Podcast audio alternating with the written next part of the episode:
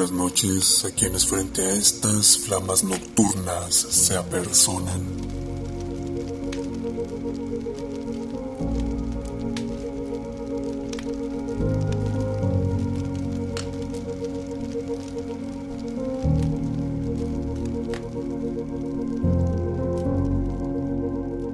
Probablemente el mayor acto de fe que cometemos a diario y sin darnos cuenta es el irnos a dormir seguros de que al despertar las cosas estarán como se supone que deben estar. Le confiamos nuestras vidas comunes y mundanas a la caprichosa casualidad, con la esperanza de que no se ponga temperamental y nos traicione sin contemplaciones. Hace falta solo un pequeño suceso, común para el cosmos pero calamitoso para la humanidad, que nos haga replantearnos la manera de gestionar nuestra existencia. Hay señales en el cielo que a los ojos ingenuos constituyen hermosos escenarios, estrellas fugaces, luces norteñas, relámpagos latiantes, pero que bien podrían resultar en nuestra muerte tras un encuentro frontal. Así es como salimos a dar un paseo por la playa ignorando los secretos que el océano guarda en sus entrañas. Vemos anonadados el cielo estrellado tirado sobre la tierra fresca, ignorando lo que por debajo del suelo se arrastra o lo que nos mira oculto entre las esferas celestes.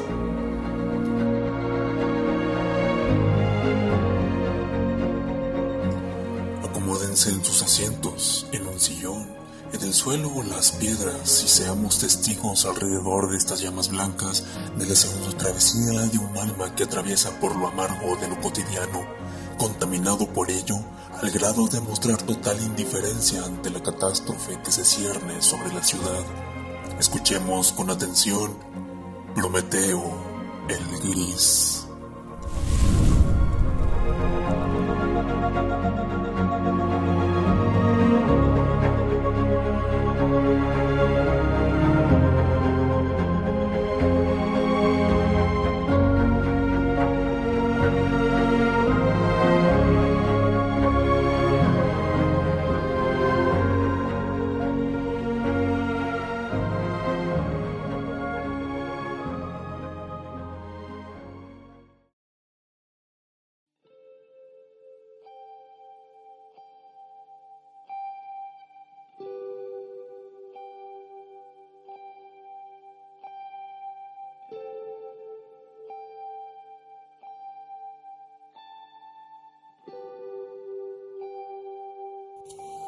Prometeo sobrellevaba una vida común dentro de lo que se puede decir comúnmente. Se levantaba a las 7 a.m., tomaba el autobús a las 8 a.m., llegaba a trabajar a las 9 a.m. y se sentaba dentro de su pequeño cubículo gris, rodeado de más cubículos, iguales todos, a teclear datos ajenos por gigabytes. Ocasionalmente entraba a internet, veía algún video de gatos o memes esporádicamente 12 horas tecleando casi ininterrumpidamente. No recordaba su día de descanso porque lo pasaba dormido y levantándose de pronto para comer o ir al baño. 12 horas diarias repitiendo la misma rutina, viendo siempre la misma vista desde su pálido departamento en el quinto piso.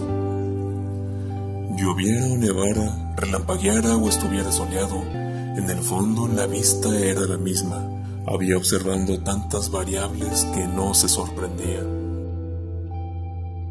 Su vida transcurría encerrado en un trabajo que ya ni siquiera odiaba. Luego de 15 años ya se había más que acostumbrado. Todos los días eran el mismo escenario pintado con algún distinto color. No habría sido distinto otra década entera, pero en una particular ocasión, de entre la masa de jaulas grises, los otros empleados comenzaron a levantarse de sus lugares y a amontonarse cerca de la única pantalla de televisión que sintonizaba siempre el mismo canal para ver en las noticias un evento peculiar. Aguzó el oído. En noticias de último momento, hace aproximadamente tres horas, un barco de pasajeros identificó en el Pacífico una mancha de dimensiones considerables moviéndose lentamente en dirección del continente Científicos de todo el mundo, así como elementos militares de varios países cercanos a la anomalía, se han agrupado y aproximado al lugar.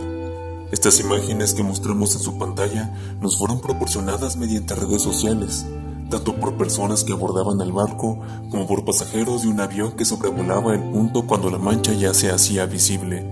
Seguiremos informando durante el transcurso del día. El televisor regresó a mostrar la programación habitual. La masa de personas alrededor de las pantallas se diseminó ante murmullos. Prometeo meditó por un momento, no más de dos minutos, en los que sintió que su día había sido diferente, al menos en ese detalle, del resto de días de los pasados 15 años. El suelo estaba húmedo por la ligera llovizna de la tarde. La noche era fresca y Prometeo esperaba el autobús de vuelta a casa. La radio del transporte público chillaba eventualmente y entre estática constante sonaba Flame in the Night. Send me a sign, and I open the gate. Send me back home and release me from pain. La canción fue interrumpida de tejo por una voz femenina. El objeto que se mueve en el Océano Pacífico sigue creciendo se traslada despacio a razón de un kilómetro cada cinco horas aproximadamente. Los oceanógrafos, militares y otros especialistas no han podido identificar de qué se trata. Las ondas que se envían para explorar desaparecen y no mandan datos de regreso. Desde su aparición en la mañana, el objeto ha aumentado su radio cerca de un kilómetro. Las palabras continuaron propagándose entre estática. Prometeo dejó de poner atención. El reflejo de las lámparas sobre el suelo húmedo lo hipnotizó. Noche arribó inminente. Prometeo se sentaba, como todas las noches, al filo de su cama mirando por la ventana hasta que el tráfico se volvía tranquilo. Alcanzó a escuchar voces ahogadas a través del muro. Entendió apenas solo una frase de seis palabras de la boca de una mujer a alguien más que podía haber sido cualquiera, tal vez su mascota. Espero que no sea algo malo. Silencio. Algo malo. Susurró Prometeo apenas moviendo los labios. Durmió. Los días desde entonces para Prometeo no fueron distintos mayormente. Ahora se había agregado otra escena más a su diaria repetición. Gente reuniéndose alrededor de la pantalla, oyendo siempre las mismas noticias o similares. El objeto ha crecido más, nadie logra identificar qué es, se dirige hacia el continente. Prometeo notaba cómo algunos cubículos se quedaban sin alma, pero él seguía asistiendo, levantándose temprano, tomando el transporte público a la misma hora y lugar hasta que un día el camión no llegó. Prometeo no se preocupó, comprendía que eventualmente eso sucedería. Caminó hacia el trabajo una larga distancia a pie hasta el enorme prisma de concreto donde trabajaba. Ascendió por las escaleras. Desde la ventana tenía una vista privilegiada hacia el mar pero se había convertido hace mucho en una imagen que parecía pintada sobre un muro de cristal y nada más. Prometeo se sentó como todos los días en el mismo lugar. Hizo las mismas cosas. Los cubículos grises estaban huecos de almas. La televisión estaba encendida y la estática bailaba en la pantalla. En el suelo, papeles regados por el aire acondicionado que alguien olvidó apagar al salir.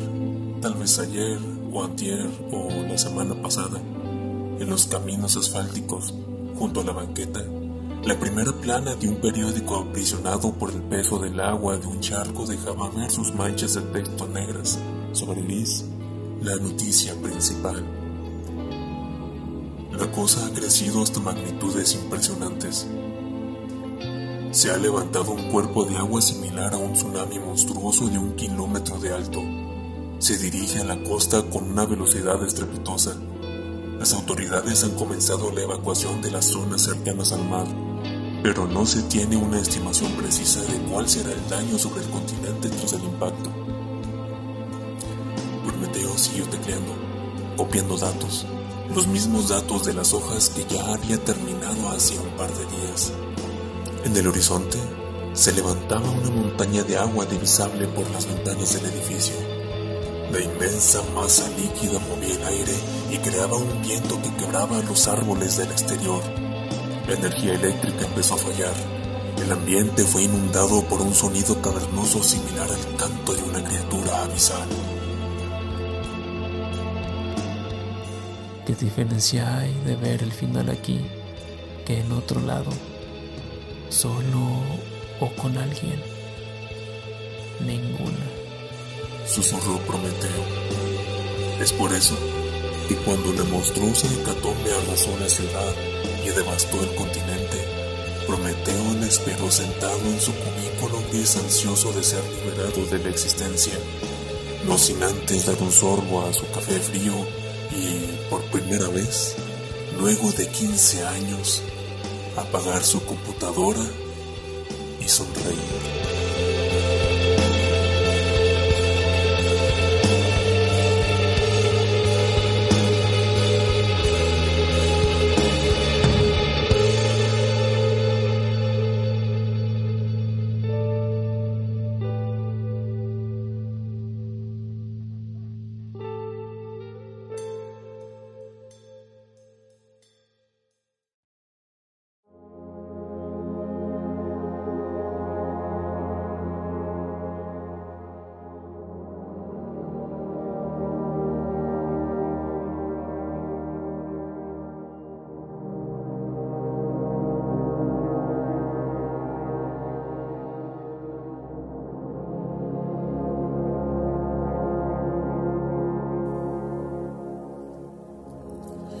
Fue así como Prometeo entendió mejor que el resto de sus congéneres que no había diferencia real entre los días comunes y aquel último. Él pareció aceptar años antes que el resto lo banal de la rutina que ni siquiera él mismo se atrevía a dejar porque, bueno, hay que comer y pagar el agua, la electricidad y el internet para ver gatitos en ratos libres.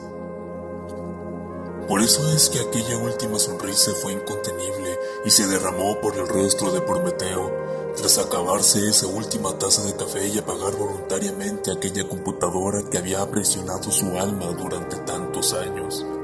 Fue como triunfar en una pelea, con ayuda, claro, pero triunfó.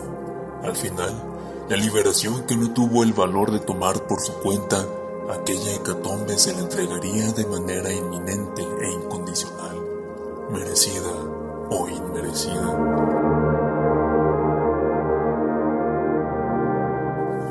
Como un terremoto simbra el suelo, así se simbra el alma del que contempla lo inminente, en medio del aire rosa que fluye viscoso desde ulteriores distancias. Los gritos no resuenan más que como apelmazados murmullos, disueltos luego por la muerte. La sensación inmesurable que solo se equipara a la agonía de la última nota sostenida de una melodía, regándose inminentemente cada segundo, hasta dejar detrás de sí el final del concierto. El silencio que va creciendo hasta engullir la última vibración del aire, dando paso a los sucesos posteriores, porque las cosas deben suceder, los sucesos deben desencadenarse, así también la catástrofe entrega la posibilidad de replantearse todo, de construir, o más bien, reconstruir sin contemplaciones hacia lo que alguna vez fue.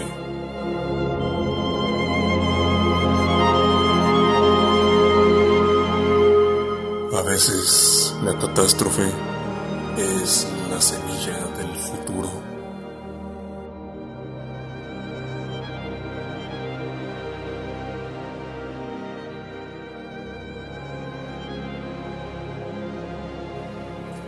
Gracias por asistir a nuestra reunión de esta noche.